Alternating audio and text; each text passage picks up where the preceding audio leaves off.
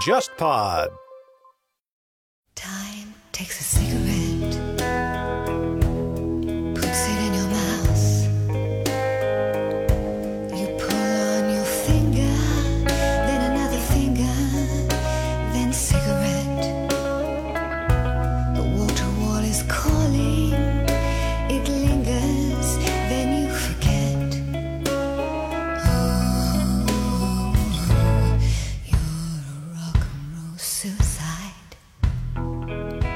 就拍卖行拍的作品，普遍来说是比私下价格要低的。比如说德库宁，他现在最贵的一幅画是卖了三亿美金，但是德库宁现在的拍卖记录远没有那么高，才八九千万。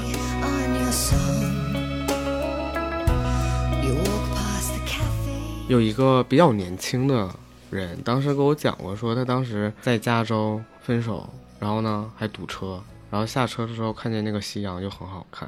然后后来我发现有一个艺术家，他专门是画加州的夕阳的。我就说我我我感觉最近有个艺术家还挺好的，然后你可以看看这画你喜不喜欢。然后当时一看他就说 喜欢。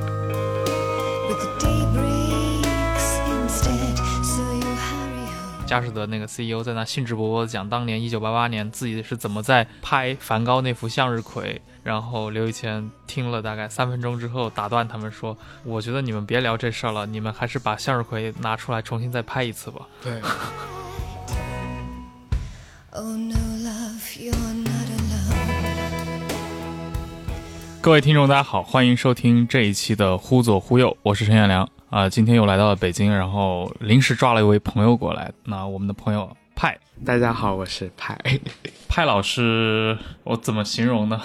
呃，算是我朋友圈里面比较比较神奇的一个人啊，在一个比较神秘的行业里面，呃，艺术品拍卖，应该是说艺术品收藏之类的吧。嗯呃，因为我我基本上不仅仅是拍卖，还有一些呃私洽，也就是私人洽购，嗯呃，是只通过买家、卖家和中间的 dealer 的啊，所以你准确的一个描述应该是叫艺术品投资顾问。对类似这样子的啊。拍卖其实是我们知道像拍卖行，对吧？对，因为拍你跟他们的关系是什么？都挺好的，因为拍卖行它这个信息特别特别公开透明，我能提供的一些东西，其实拍卖行的专家都已经可以提供了。嗯对于拍卖行的那些工作人员来说，他们肯定是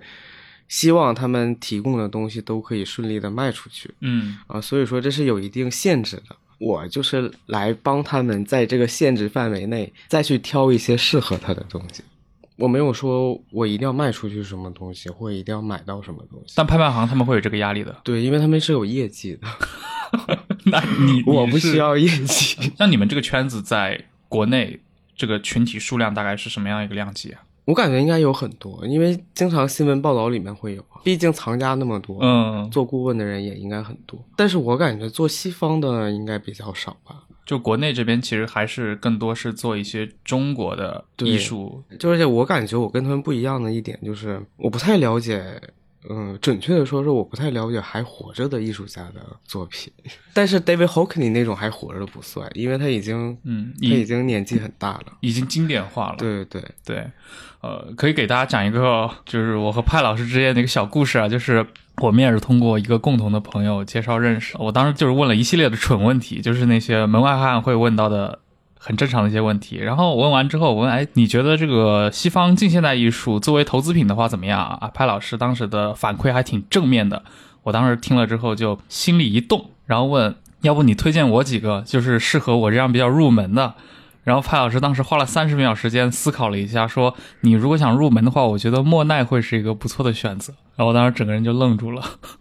哦，因为我是一个对待任何问题都会认真回答，就是非常严肃。对，你会真的去考虑我这个？没有，因为我不是严肃，因为我本身这个人没什么幽默感。嗯，就很多人说的话，我都是会很当真的。但是我当时的那个问题也是很认真的，对只是互相的那个因为因为信息好像没有匹配上。对，因为因为这就回到了我说的那个问题，就是我们国内做这个行业的很多人，但是大部分人研究的都是中国当代艺术之类的，嗯但是这些我是不了解的，啊，所以说我正好是补缺的那一块儿。因为你问我什么入门，我只能是从我了解的东西去给你推荐。就是你你让我点几个比较适合入门，而且价格没有那么高的中国当代艺术家，我也可以给你说出来。但是我不够了解，了我不够了解的话，我又没有办法给别人推荐。是的，所以所以在你日常的经手的这一些作品圈子里面，就是莫奈真的是在你的认知里面是对那种入门的藏家比较友好的一种。对，因为我感觉莫奈它属于一个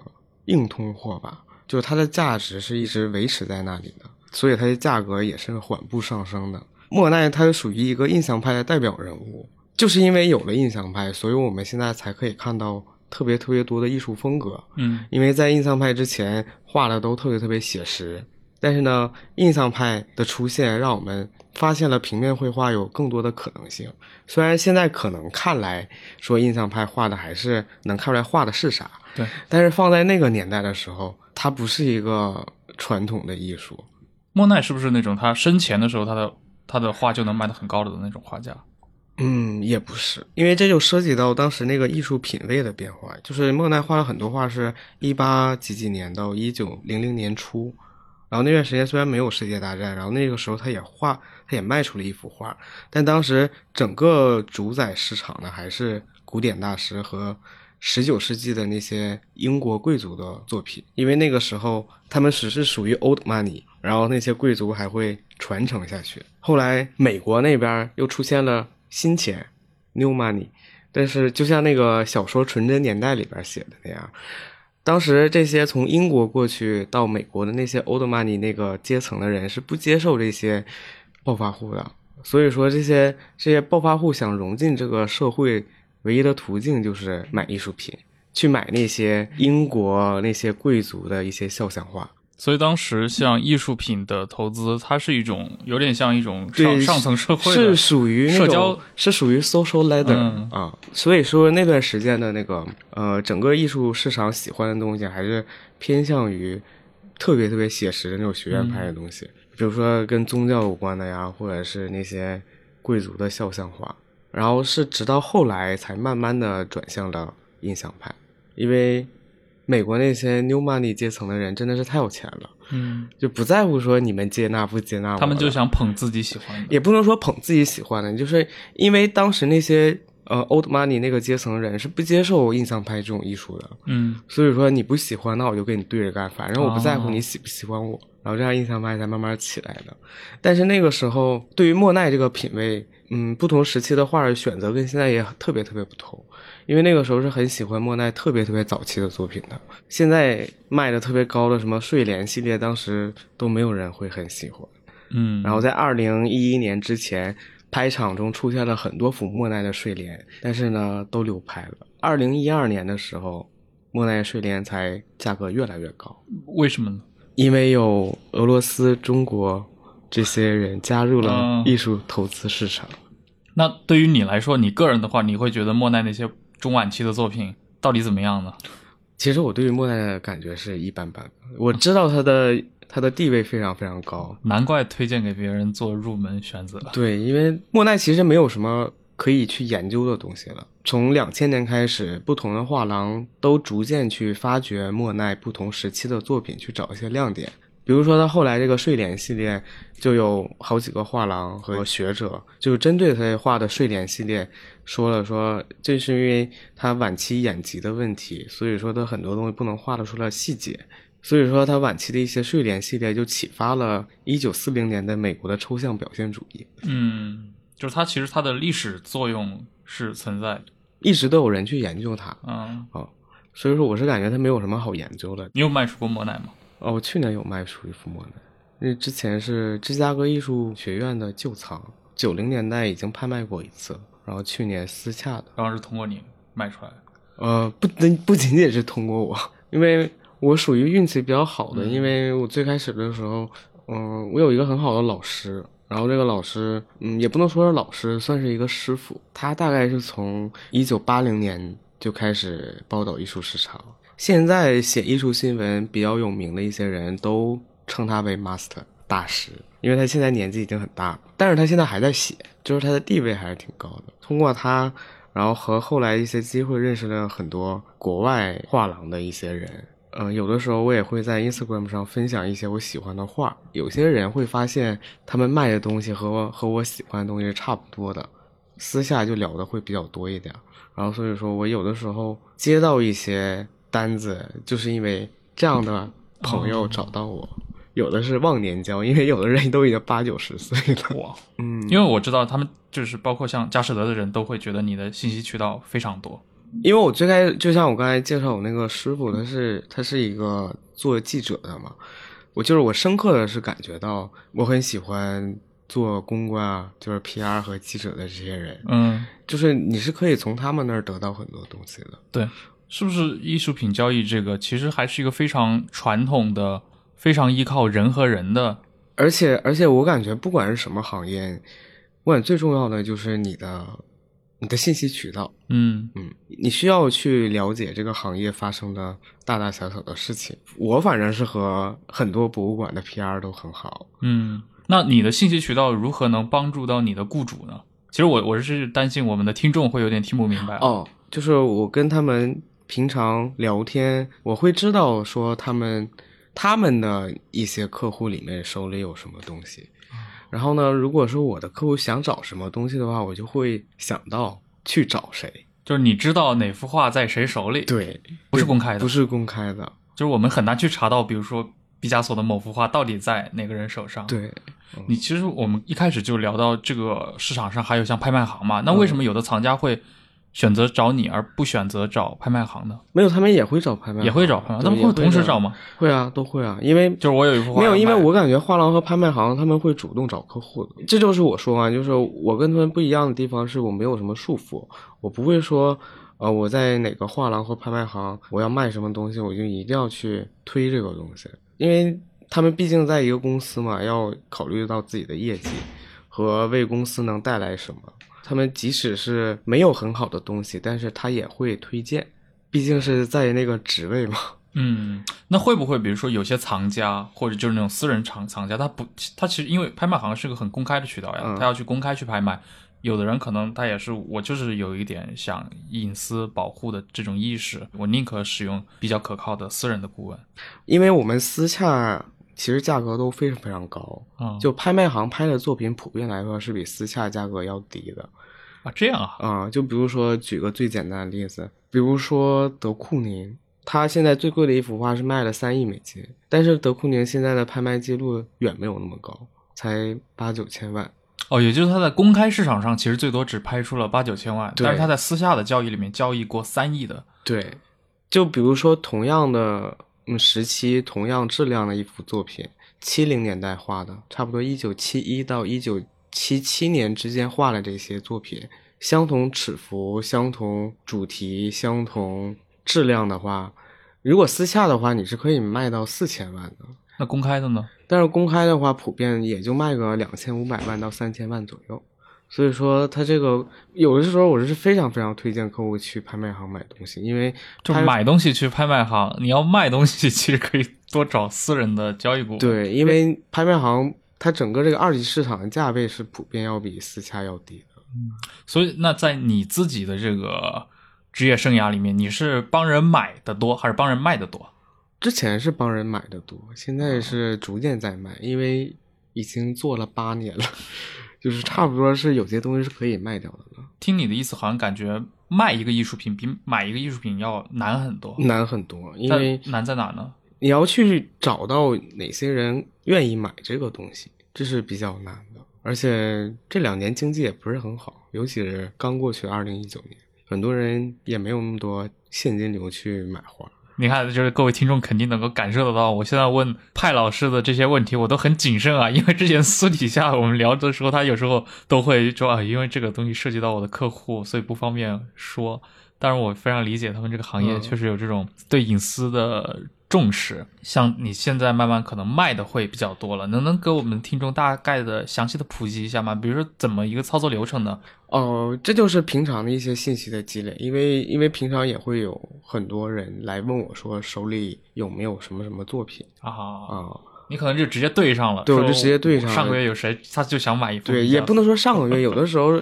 可能是几年，啊，因为比如说我去年卖的一幅作品，就是它是在二零一六年的时候伦敦苏富比在夏天六月份的时候拍了一幅非常非常好的立立体派的毕加索，嗯，后来就有人问我说有没有认识要卖立体派毕加索的？就是不是一六年拍的那幅，对，不是一六年拍的那幅。然后二零一八年年的时候，正好有人要卖，然后我就联系上了。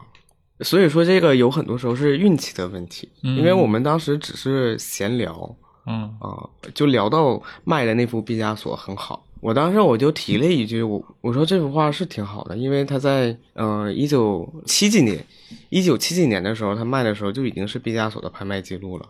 我说他这藏了四十年一直没卖，我感觉是挺好的。但是呢，我感觉九八年卖的一幅立体派毕加索更好。然后呢，这个人就问我说有没有图，我说我有。然后呢，我就把图找出来就给他看了。然后他后来他就联系我了，他就问我说说你上次给我看那个毕加索，但这已经是过去两年了。嗯就是他问我说：“你上次给我看那个毕加索，你后来有知道他在哪里吗？”我说：“我说我知道了。而且你你你心里是清楚他的藏家是想卖的，没有，当时没有想卖。一八年的时候是想卖了，因为一六年的时候那幅画是卖的挺高的，但是九八年卖的那幅明显是更好的，所以说他要慢慢去等这个时间。哇，这个生，然后就就所以说这所以说这属于是一个运气的问题，嗯因为我也没有想到说，当时我偶然聊到了这个这个人，他后来真的有认识人想去买这样的一幅画。嗯，但我很奇怪，像你看艺术品市场，尤其是这种大师级的嗯艺术品，它动不动一次拍卖之后就就是你的这些信息渠道的话，会不会太静态了？你比如说刚刚那幅，它可能七几年被人收收藏了，然后一六年又拿出来拍，对，那可能就是你跟所有人一样，都是第一次见到这个东西出来，对我也我当时我也是第一次见到这幅画出来，但是我很早我就知道这幅画。但是你会去研究它。对，因为毕加索是我感觉任何做这个行业人都要去研究的东西。嗯。经过十七个月的等待，忽左忽右的微信听众群终于开通了。各位小伙伴，不管你是因为偶然的原因收听到了这期节目，还是本身就是忽左忽右的长期订阅者，我们都欢迎你参与听众群的讨论。我们会在听众群里发布更多更新的节目信息，也会收集各位对忽左忽右内容的反馈与建议。加群方式是：添加微信号 h z h y x z s，也就是“忽左忽右小助手”这七个字的拼音首字母。注意了，是忽左忽右小助手，这位小助手会将你加进群聊。如果各位喜欢这档播客，欢迎前往各大平台，尤其是苹果播客客户端上进行评分，期待你的参与。比如说，你帮你客户去买，或者帮你客户去卖，你怎么去锚定作品的一个给他一个估值，它是高还是低？它是有参考的，有就是包括拍卖行的那些拍卖信息的。啊，哦，那同样是毕加索这个，因为他他一个人经历过很多时期嘛，玫瑰色时期，后来很抽象的那一段。以你你的感觉，你的经验里面，他的哪种风格可能现在是最被追捧的？哪些风格在你看来是不那么受到人们关注的？我感觉目前最受追捧的应该是一九四零年之前的那些作品，嗯差不多就是从他一九零一年开始到一九四零年之间的这些，因为他这中间已经经历了很多时期，对，当时有蓝色时期、玫瑰时期，还有短暂的一些非洲时期，然后接下来是立体派，对，西然后立班牙内战，对，然后立体派又分分析立体主义和综合立体主义，然后呢，后来又有一些超现实主义时期、变形时期，所以我感觉这段时期里边的画都是可以，而且中间还插了一个新古典主义时期。那你刚说的这个，从一九零几年到一九四零年这三十多年时间里面，嗯他们的价格或者在市场上的热度都是很均衡的吗？最有代表性的就是玫瑰时期、蓝色时期，还有它的变形时期，加上立体，因为立体派的画真的是非常非常少，就是私人手里边的非常非常非常少，而且是那种比较高质量的。大部分都在博物馆里面是吧？对，因为近二十年、二十多年，有一位藏家一直在收藏各种立体派的作品，大部分立体派的作品都被他买了。关键是他把这些画已经都捐给大都会博物馆。哦，所以说立体派作品是很少的，就是我们先把立体派刨除出去。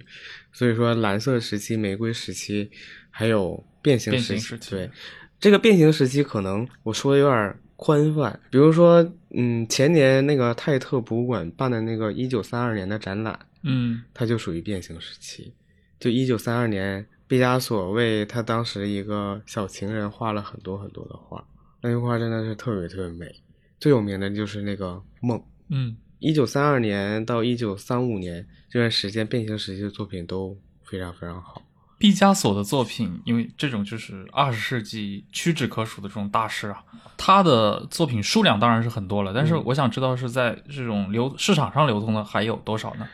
非常非常多，因为他画的实在太多了。呃，有很多作品他是留给他当时的情人和跟情人生的孩子了，这些人手里边是有很多很多画的。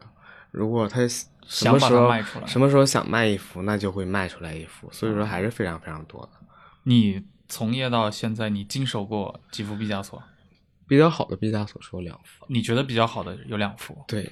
我想知道是一般这种收藏这种量级的艺术品的人们，他大部分你接触下来，你觉得他们是一种对艺术的爱好呢，还是说出于对投资的一个想法？我感觉这两个想法都有吧。嗯就像我最开始的时候，嗯，当然那个时候也很肤浅啊，我也感觉我当时想法很肤浅。我当时想法就是说，你如果收藏艺术的话，你真的一定要喜欢。嗯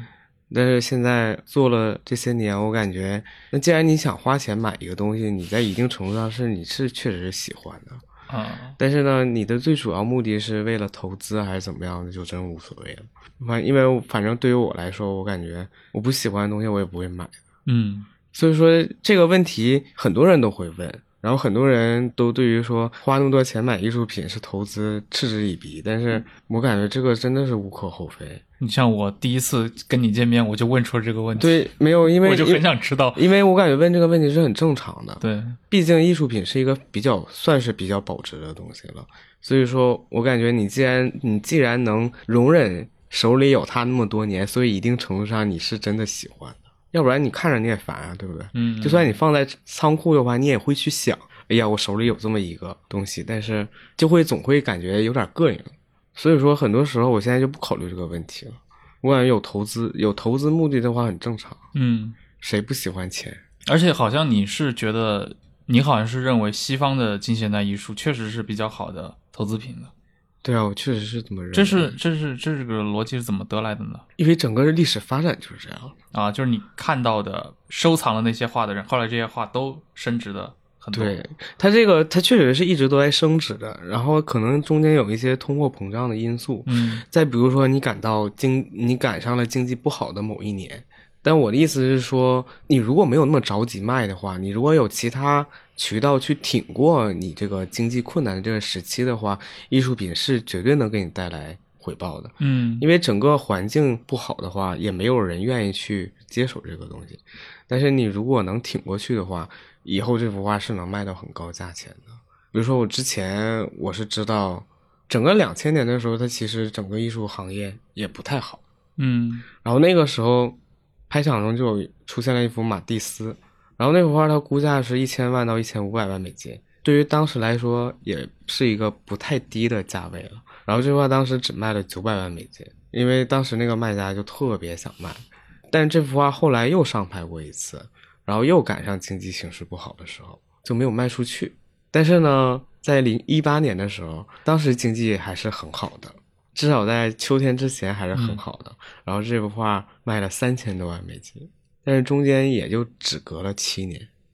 所以说，有的时候说艺术品投资失败之类的，并不是说这个艺术品真的会投资失败，你只是选择在不恰当的时期去卖这个东西。但是你你买股票，你也会遇到垃圾股啊。你在艺术品里面真的不会遇到那种，比如说可就可能不是这种大师，不是这样作品，我也不会让，我也不会，我也不会推荐客户去买的呀。嗯，但是市场上并不是只有像你的客户里面那群，嗯，可能就是我就是买莫奈、买毕加索的，大量的他可能买的是那种更消费级一点的嗯艺术家，对或者当代的年轻的或者中生代的一些艺术家，就没那么有名嘛，他可能价格在几万到七位数之间不等。嗯，这种是不是也会踩雷的概率就会很多？可能买了一副之后就一直在跌。我是听说过这种情况，但是我没有遇到过，因为你只做因为那个 level 也也不是，就像二十万之内的作品，我也有推荐人买，因为我是真的很喜欢艺术家画的画。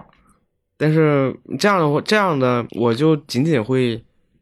说一句，我说挺喜欢他的画，然后呢，但是我不会说你要买，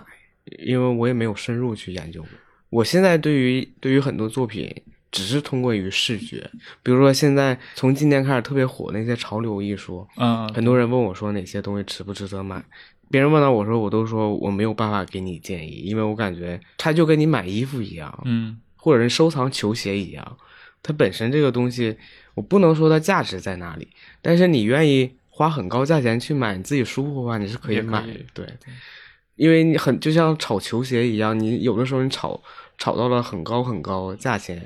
然后买到一双自己特别特别喜欢的鞋，至少是在你买的那一刻，你是特别特别喜欢的东西，，那也是很大的满足。对，但是呢，你如果后来你可能看的厌了，你想卖了，那你就不要说期望于你卖的这个价格可以超过或者是追平于你当时买的价格，因为你当时买这个东西，你是有很多呃情绪化的东西在里面的，对，就个人的情感在里面。对，你是有一些你自己属于自己的一些附加值在里面的。因为我感觉你刚刚说的，你对于一些更经典的这些画作的，你的一个判断标准，你的这个价值，它其实很多是很大程度上是依赖于对，它是继承的，对它有一个沉淀在那儿了。，对，那所以你这套模型放到现当代的艺术里面去，可能不可能，因为就像经典这些东西，你是需要时间去累积你的资嗯源的。就像你说的，不会那么容易踩雷，对对对，因为有很多人都研究过了。对所以说，我现在做这个事情，并并不是说，就是我更多的是依赖于我的资源和渠道。当然，我也会去找一些除去学术之外让客户喜欢的一些切入点。这当然是建立在跟客户相互比较了解的基础上了。比如说，有一个比较年轻的人，当时跟我讲过，说他当时什么在加州分手，然后呢还堵车，然后下车的时候看见那个夕阳就很好看，然后我就记住了。然后后来我发现有一个艺术家，他专门是画加州的夕阳的晚霞。我就说我我我感觉最近有个艺术家也挺好的。然后一二年的时候，佳士得拍的也特别特别好。然后你可以看看这画，你喜不喜欢？然后当时一看，他就说 喜欢，因为我知道这会让他想到他当时的那种深层的回忆。哇，这销售策略，对，所以他后来买了吗？买了。就买了。对，哇，因为有的时候其实就是这样的。还有，再比如说，还有很多艺术家，他作画的时候吧，他是不会去费那些脑脑脑筋去想这个题目怎么怎么样。有的时候可能是无题，嗯，然后还有很多人是直接用当时画完的创作日期做标题了。嗯，那就碰到这么一幅画，也是很容易去推荐的，因为我会我会说这这是你家宝宝的生日之类的。当然啊，嗯当然我的意思是我推荐这些画我，我。我推荐这些画最基本的就是我感觉这幅画是真的很好，我不是说随便就推荐的，因为因为我给人推荐的东西肯定是我喜欢的。对对，很多时候就是这样，因为每个人的经历和知识背景是不一样的对的我我特别能理解，很多人现在跟我去讲一些他们感觉特别有意思的东西，嗯，我听着听着我就在想，哎，这东西跟我有什么关系啊？我也能理解说对方很高兴的去跟你分享这个东西，但是对于我来说，我是经常说把很多门关上的，嗯，我不想我的脑子里边装了特别特别多的东西，所以说我是能理解说给很多人讲那些他没有很感兴趣，但是很专业的东西的话，他是不爱听的。所以说你要找一些能让他去有一些情感上共鸣的一些东西就。我就是觉得感性的力量其实是更大的，对它远远大过理性的力量。对就是你去讲这个东西，从理性上怎么怎么好，远不如这个东西跟你产生一个情感的连接，那我就必须买了。就而就而且这种东西，我感觉也不是说是一个 trick。当然，我会介绍这个艺术家怎么怎么样，但是但是这些东西我知道，会对他产生一些，对但是很小，嗯，但是真的很小。你最开始做艺术拍卖顾问的时候，怎么入行的？最开始就是那个我去博物馆实习，我当时博物馆的上司，然后介绍了我那个写写文章那个师傅，啊然后就这么认识的。那我的意思是我最开始的时候，我我就是很不屑于说，你如果真的想投资的话你，就要喜欢，对你必须得喜欢。嗯但现在我不会纠结这个事情了。哎，当时你的纠结体现在哪？是你自己只是自己纠结，还是说你会体现在跟对，我会跟所有人说，你会跟他们说？对，我会跟他们说，我会说，我会说，你如果想挣钱的话，那我这个保证不了。啊，嗯，所以你最早遇到的那些通过你来买的人，真的就是他们是喜欢那个作品的吗？所以最开始都没怎么挣钱，最开始的时候，你大概每年能经手几幅？三年卖了两幅吧，三年卖了两幅，对啊哇，你这个那那那你怎么养活自己那段时间？当时就养活不了自己了。当时真的不挣钱，因为卖的是哪两幅啊？你还记得吗？也是八零后，然后其中一个人今年得了特纳奖，因为他当时他是真的很火，一二年的时候他特别特别火，叫奥斯卡莫瑞罗，而且当时价位还不是很高，几十万美金吧。几十万美金的价嗯位，所以你也是从这个量级开始卖的。我一二年到一五年，我真正收到的就是有收入的就这么两笔，但是之间我也有给别人提供过建议，嗯，就是现在就是回想起来就感觉那段时间自己给自己束缚了太多东西，后来这个东西是怎么度过的呢？只能说我对于艺术是有了更深厚和更宽泛的认知，嗯因为我最开始的那些对于艺术的理解是完全是从学校学来的。嗯，我给别人介绍的东介绍的时候，就像我写论文一样，这样的话你是卖不出去东西的。那后来怎么开始能卖出去东西了？你做了哪些调整？也不是说做了很多调整，就是我当时，因为其实你在学校学的时候是非常非常有限的，嗯他不可能把这么几百年的艺术市场里边卖卖过的艺术家全给你列出来让你学。所以说我是在一二年到一五年之间，我是在慢慢整理自己的资料库。啊，所以说我是通过艺术市场把我的关于艺术方面的知识更完善了。就是统统计那些拍卖的价格和他们艺博会卖出的艺术家的价格，我是相信量变达到质变的，而且是突然的一天你就感觉啊开窍了，而且后来就想着也不是说为了挣钱怎么怎么着，我很愿意去跟大家分享别人没有分享过的东西，因为我我我现在看作品的一些点是其他人没有说出来的，因为我整理自己资料库嘛，所以说我知道从一九七零年到现在拍卖市场中都拍卖过什么什么画啊，啊，就比如说夏天的时候有一个拍卖行，他私下要卖一幅毕沙罗，这幅毕萨后他画的是英国那个板球，然后呢同时期因为那个时候正好是板球世界杯。所以说，他当时在给我发这幅画的时候，问我有没有客户感兴趣，我就在想，我应该怎么去推荐这个东西。所以说我来介绍这个东西的时候，不是介绍说这个毕毕沙罗他画的怎么好，我根本不介绍毕沙罗，我介绍的是板球这个事儿，就通过这个当时板球世界杯比赛来介绍这个板球。然后当时正好是伦敦苏富比公开拍卖要拍卖一幅另外一个英国画家画的板球，所以我是把两幅画联系在一起，然后写了一个东西，朋友圈我也发了，然后邮件我也发了。所以后来是有人联系到你，啊，后来是有人问过我，但是但是我就说你可以直接去找拍卖行，因为这两幅作品都是拍卖都是行的，拍卖行的，都是拍卖行的，所以说你不需要通过我。但就是你写这些对类似于像 newsletter 一样的对，我会写通这些讯，，但其实是帮助你在这个行业里面建立了别人对你的认知。对，因为因为我我说了，我写这个东西就是呃，我当然会屏蔽一些人，但我的意思是我写这个东西，我是没有想过要赚钱，就是、嗯就是我现在是有那种就是，因为你如果你如果想找别人去介绍这幅画的话，他可能不会去想这么多，他可能根本不知道当时是板球世界杯，他也不知道最近最近另外一家拍卖行也要卖一幅相同主题的画，嗯。不，虽然画的都是都是板球，但是风格是完全完全不一样的。嗯。就是我发现这个点之后，我很愿意去跟别人分享，因为我知道这是能让我自己 stand out 出来的东西。其他人如果介绍这两幅画的话，肯定就是说啊，毕沙罗画的怎么怎么样，然后再给你再给你找一些毕沙罗或者是那个其他当时印象派画家画画画的这个公园儿。但是我不要这么做，因为如果那么介绍的话，拍卖行自己的图录里边都会这么写的。是的，所以说我现在就是经过那么那几年，我自己整理一个资料库，所以我说，我说让我对于这个艺术是有更深的理解的。嗯，就我看到一幅画，我可以联想到很多画。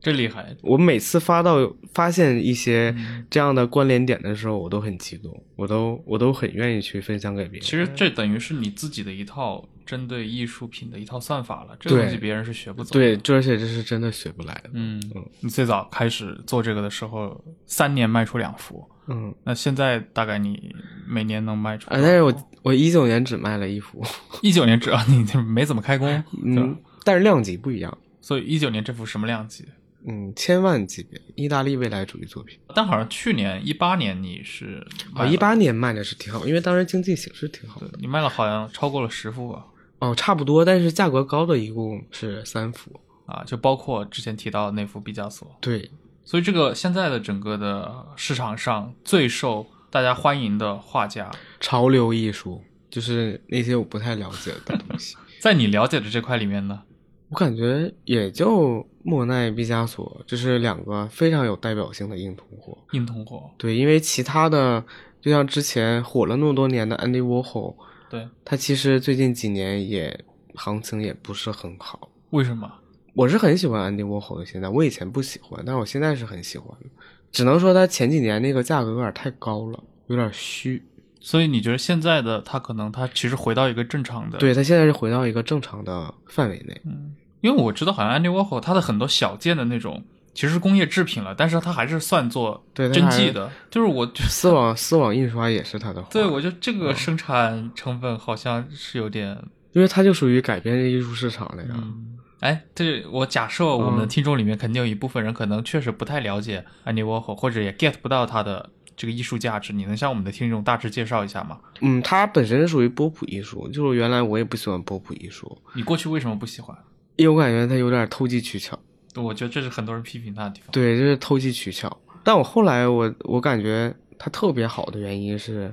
一四年的时候，佳士得五月份卖了一幅，他那幅画叫《种族暴乱》，是一九六四年画的。然后他当然也是一个丝网油墨印刷的一幅画，但是呢，他捕捉到的那个事情，就是怎么说，他是在用他这些丝网印刷的这些技术去记录当时的一些事件的发生。嗯，就当时是其他的画你是做不到这一点的，当时没有人去做这个事情。当时你可能只会啊、可能是天天晚天天有那个新闻报道，有报纸印出来跟你说南方出现了这样的一个政治事件，但是你你想过来这么多年。过去了五十年，一九六四到二零一四五十年，在这五十年之间出生的人，你如果不是在课本里边学到，或者是你学历史的话，你可能都不会知道这个事件。嗯但是我看到这幅画之后，我感觉真牛逼，因为它有它有一种历史承载在里面，它参与了历史。因为当时是没有画去记载这些东西的，嗯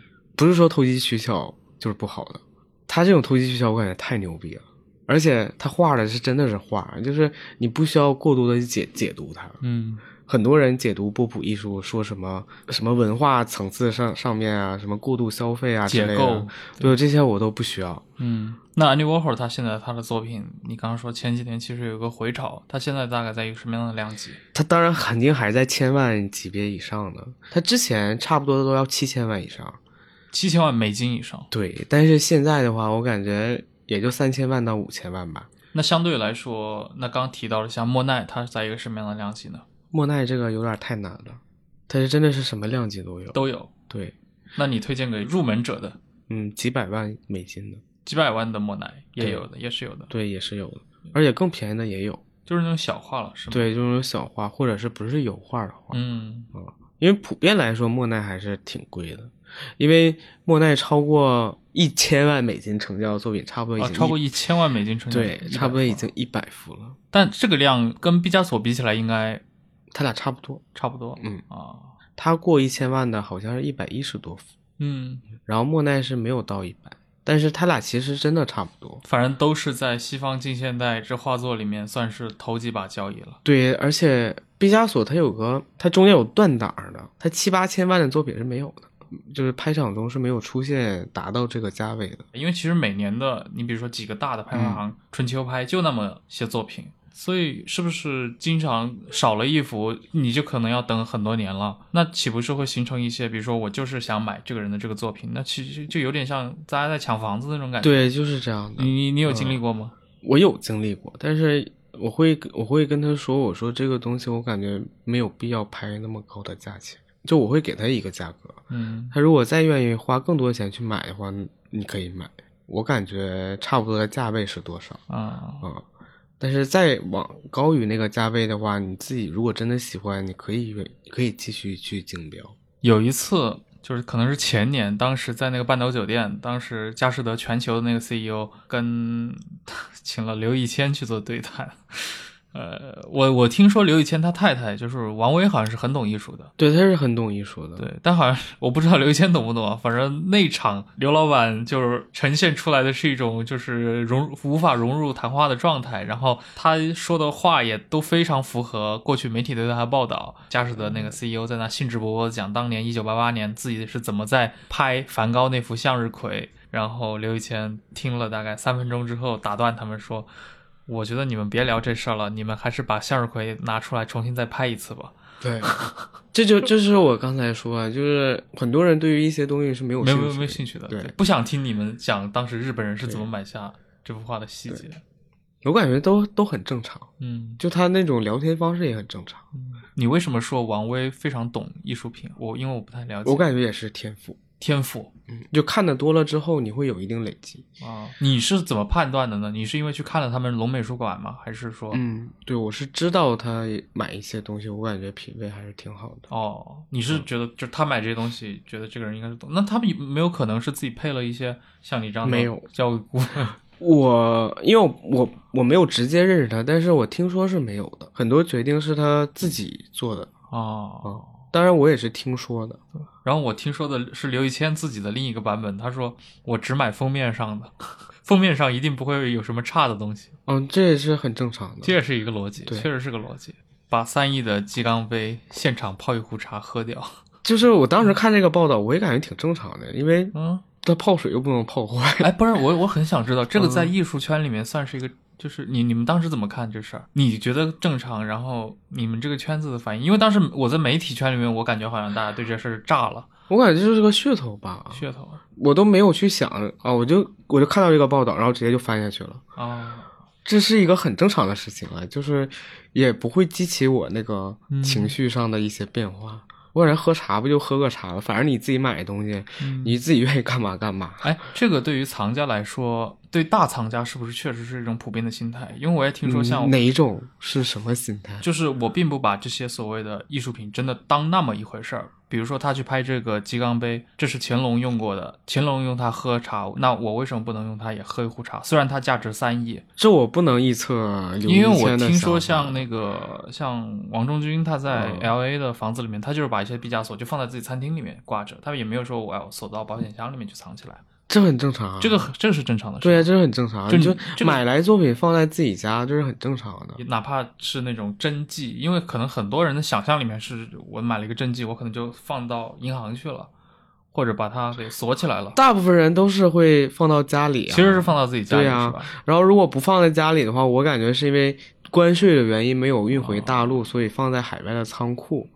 但你说放银行，这我我感觉还是相对来说比较少的吧。嗯，因为买画的话，基本上都是为了挂在家里。买画哦，那其实藏家到心态都挺一致。对呀、但是这个公中国大陆是有关税的。啊，之前我们有一个朋友是做那个红酒拍卖的，他是那个 Zakis 那个拍卖行中国的总代理嘛，然后他做葡萄酒拍卖，我当时问过他，我说拍卖葡萄酒就是买葡萄酒我能理解啊，拍卖葡萄酒那一般就是这个酒都比较特别嘛，然后特殊的年份、顶级的酒庄产的一些，就是价格也会贵很多。我说你们的藏家买来是干嘛？他说买来就是喝的呀。对，很多人他他都是这样他那些藏家。真的就是买，就是每年可能花上百万，嗯甚至上千万来买酒，但是被动叫被动收藏。他说了一个概念，说我不是想收藏，我买就是为了喝，但是因为我喝不完，导致我家里藏了好多，很多年都一直在藏着是的，是这种情况是很正常的。对我，呃，其实这种心态其实跟刚你说的，比如说我买了一幅毕加索、莫奈，我就挂在自己餐厅里面，挂在客厅里面，其实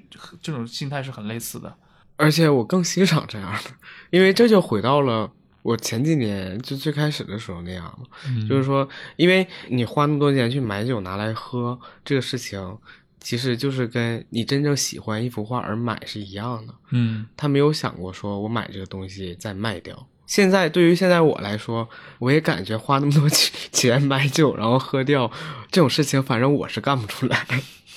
但这种行为我是我是能理解的，因为我以前是非常非常认同这样的价值，但是我现在我是做不出来这样的事情。但至少你买个画，你可以挂在家里一直看。没有，但但我说这两点是一样的，因为他都是买来之后没有想过说我再卖掉，花那么多钱买酒，然后呢你自己喝掉，我感觉这是天经地义的，这是就是应该这么做。嗯我自己的钱，我花我买了我自己买的东西，然后呢我自己享受了，我得到满足，我就感觉就应该这么做。这种行为我是非常非常佩服的，但是我做不来。自己做不到。对，你你像你一九年就只卖了一幅画，嗯你现在是因为经历了前面几年，然后现在进入这种比较佛系的状态了吗？还是说纯粹是因为市场的原因？我感觉是有一些市场原因，因为去年整个一年确实是比较比较奇怪，怎么说？就是这个波幅特别特别大，就中间有几次要联系我，但是我没有及时的回复，然后就没了。哇，因为我是属于中间牵线搭桥的，就这边没有给我答复的话，我也不能对回复另外一边，所以说就很很多时候是 timing 的问题。哎，对你、嗯你刚说的这种，那真的是偶然性蛮大的。嗯他有可能当时你没回复，他可能是通过其他人要去找。对，因为因为你不可能只找我一个人啊，对吧？所以说就是能交一笔的话，那都是很大的运气。嗯，像我之前说那毕加索，隔了两年之后还来找我，之前我都忘了这个事儿了。对。呃，今年还不知道什么样呢。那你今年主观上你会去主动去揽一些这样的活吗？我今年我想休息休息，二零二零年你还是想休息一下。对，还是想休息一下。那么像其实你接触更多的那些藏家的这个角度的话，藏家这个格局有在变化吗？有啊，越来越多的年轻人你有有找过你的吗？有，对，但是我不，我没有，我没有说一定要去买什么，我就是他们平常问我一些问题，我会回答。就是他们会表达对这个事情的兴趣。对，因为我感觉比我还小，那就真的很年轻。嗯，他们的兴趣点一般在哪些？他们其实没有什么兴趣点，就是他们不会像过去老一代像美国人反抗英国人那样，把一个新的印象派捧起来嗯，因为那不属于他们自己的钱。啊。好吧，就是我的意思是，那不是他们自己的钱，所以说我不能给特别严肃的推荐，因为毕竟这个决定权不在他们手里边。我能做的就是，他们问我什么我就回答一下。平常问我说拍了一幅作品，说这是谁画的，然后我跟他说一下啊，这谁谁谁画的。然后如果是那些不我不认识艺术家，我也说我不认识，因为他们本身条件很好，然后呢对艺术还是有些兴趣的。嗯所以经常去博物馆啊，什么美术馆啊，国外那些看展览，有的时候会拍一些东西给我给我看，会问我说这是谁画的，我就告诉他是谁画的。然后呢，有一些我感觉还挺有意思的，背后如果有有意思故事的话，我会给他讲